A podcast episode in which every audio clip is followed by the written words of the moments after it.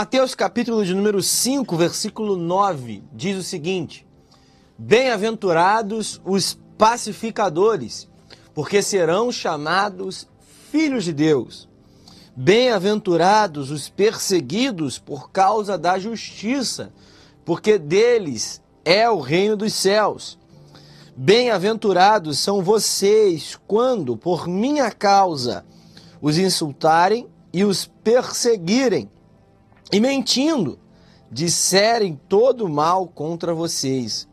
Alegrem-se e exultem, porque grande é a sua recompensa nos céus, pois assim perseguiram os profetas que viveram antes de vocês.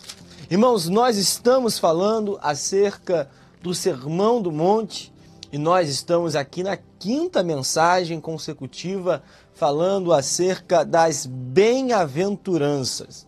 Nós é, devemos aprender demais com esse texto. Irmãos, nós somos muito abençoados. Glória a Deus que o Senhor nos deixou essa palavra e, além disso, nesse trimestre especificamente, na Assembleia de Deus, nós estamos trabalhando esse trecho, esses capítulos que englobam este lindo sermão proferido por Jesus ao povo.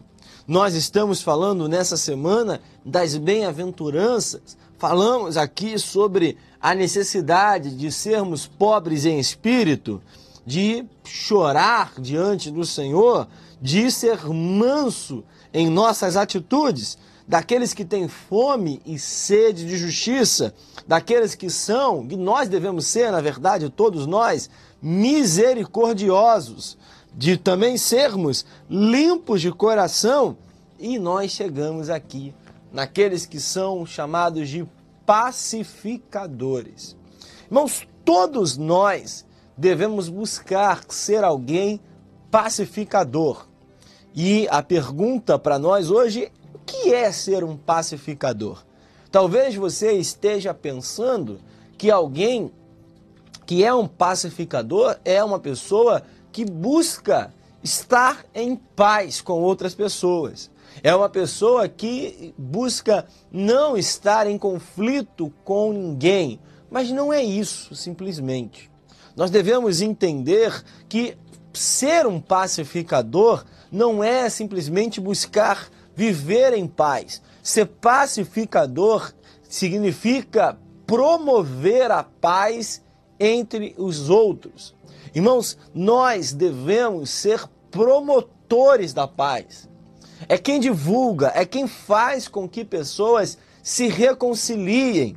São pessoas que mediam conflito tentando achar uma solução pacífica, a resolução dos problemas.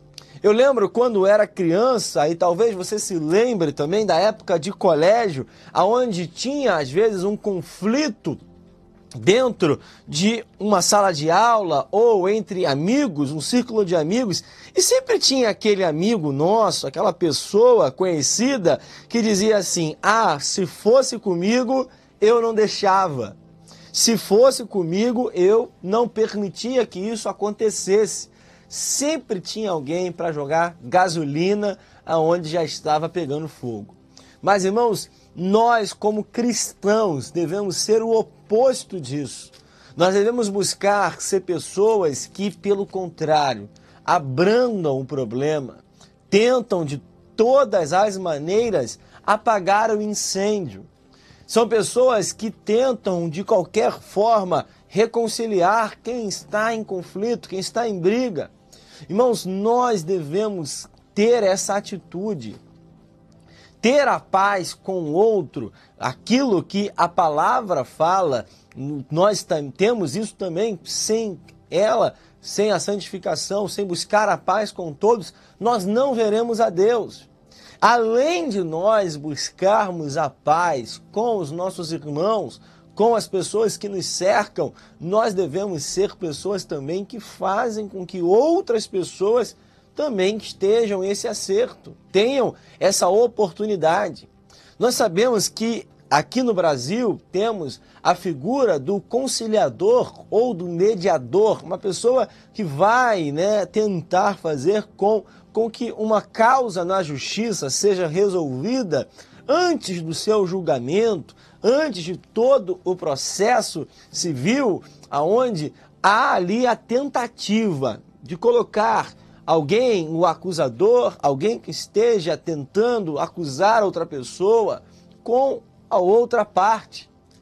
É colocar as duas partes frente a frente e tentar encontrar um meio termo onde haja uma solução pacífica, um consenso. Irmãos, nós devemos ter essa atitude no nosso trabalho. Nós devemos ter essa atitude na nossa casa. Nós devemos ter essa atitude na nossa igreja. Irmãos, será que você na sua igreja é uma pessoa pacífica?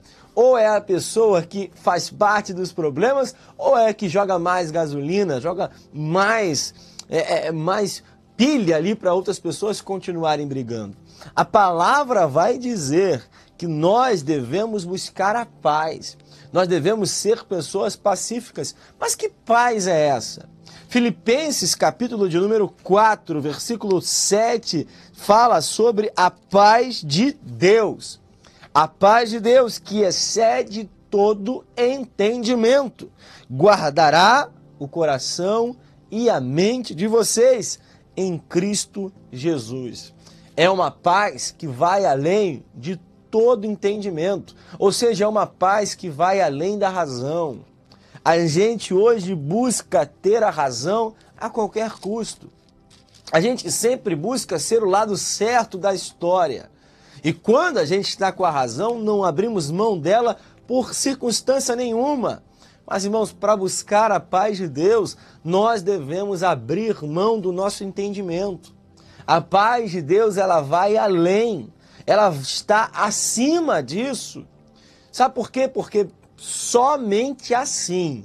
O texto vai dizer: Bem-aventurados os pacificadores, porque serão chamados filhos de Deus. Quem não quer ser chamado de filho de Deus?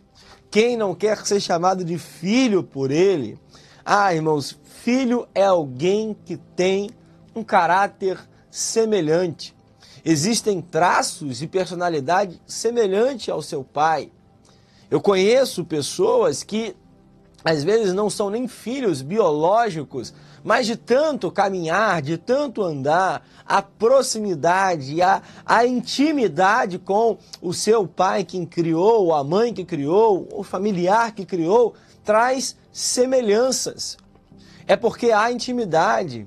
Ou seja, quando nós somos chamados filhos de Deus por sermos pacificadores, é porque nós estamos exercendo uma semelhança com Deus que é pacificador.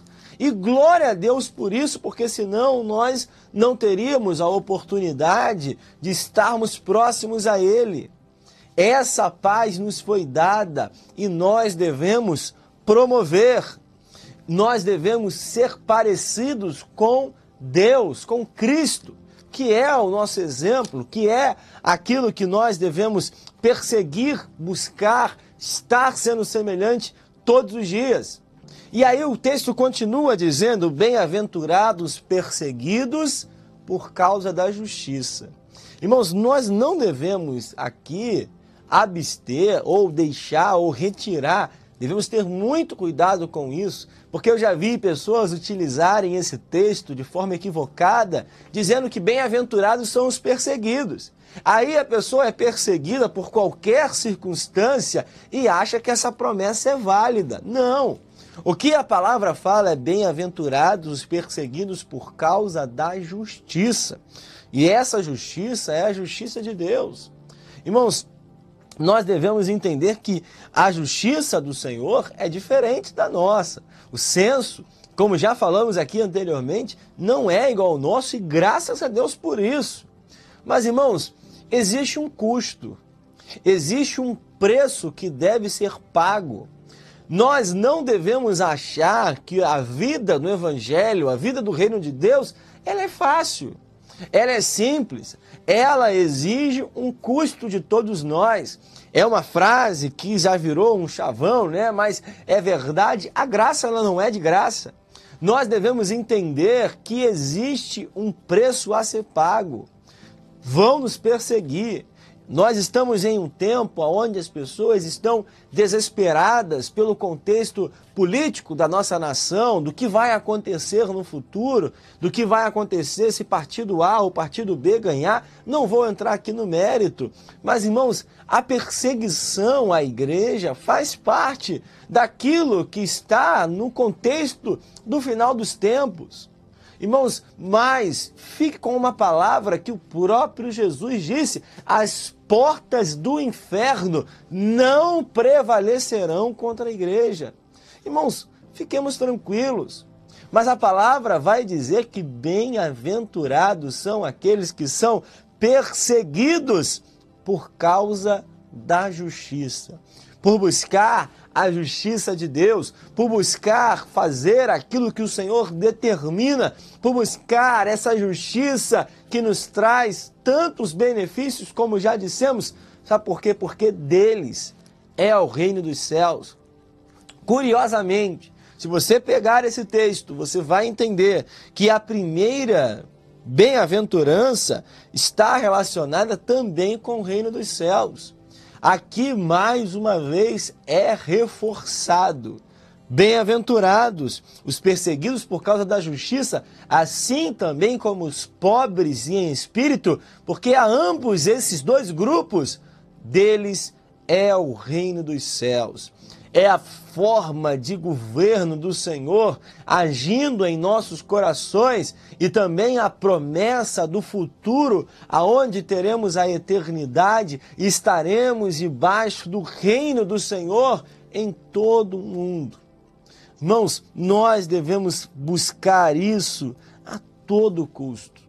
Aí continuamos. Ele fala, Jesus fala: "Bem-aventurados são vocês que quando por minha causa, aí mais uma vez, devemos não, não devemos aqui abstrair, tirar algo que está escrito por minha causa, ou seja, por causa de Jesus, os insultarem e os perseguirem e chegaram até a mentir. Irmãos, são três formas de perseguição. Nós vamos observar de é, causas, ações do inimigo, insulto, perseguição mentira, insulto, perseguição e mentira. As estratégias do diabo, as estratégias de quem tenta derrubar o evangelho, a causa do Senhor, continuam tentando de, dessas maneiras aqui até hoje e vão continuar tentando até o dia da vinda de Cristo. Mas, irmãos, nós sabemos que isso não vai prevalecer. Eles vão tentar nos insultar, estão tentando, vão continuar tentando, vão perseguir, vão mentir, porque são semelhantes ao seu pai, que é o diabo. Vão dizer todo tipo de mal contra vocês, contra nós, mas a promessa é a seguinte: alegrem-se e exultem. Irmãos, em meio aos insultos do inimigo, em meio às mentiras, às perseguições do inimigo, Jesus está dizendo para nós: alegre-se, exultem-se, porque grande é a sua recompensa nos céus. Grande é a nossa recompensa nos céus. Nós estamos vivendo um tempo onde as pessoas buscam recompensas aqui na terra. Jesus está prometendo recompensa nos céus.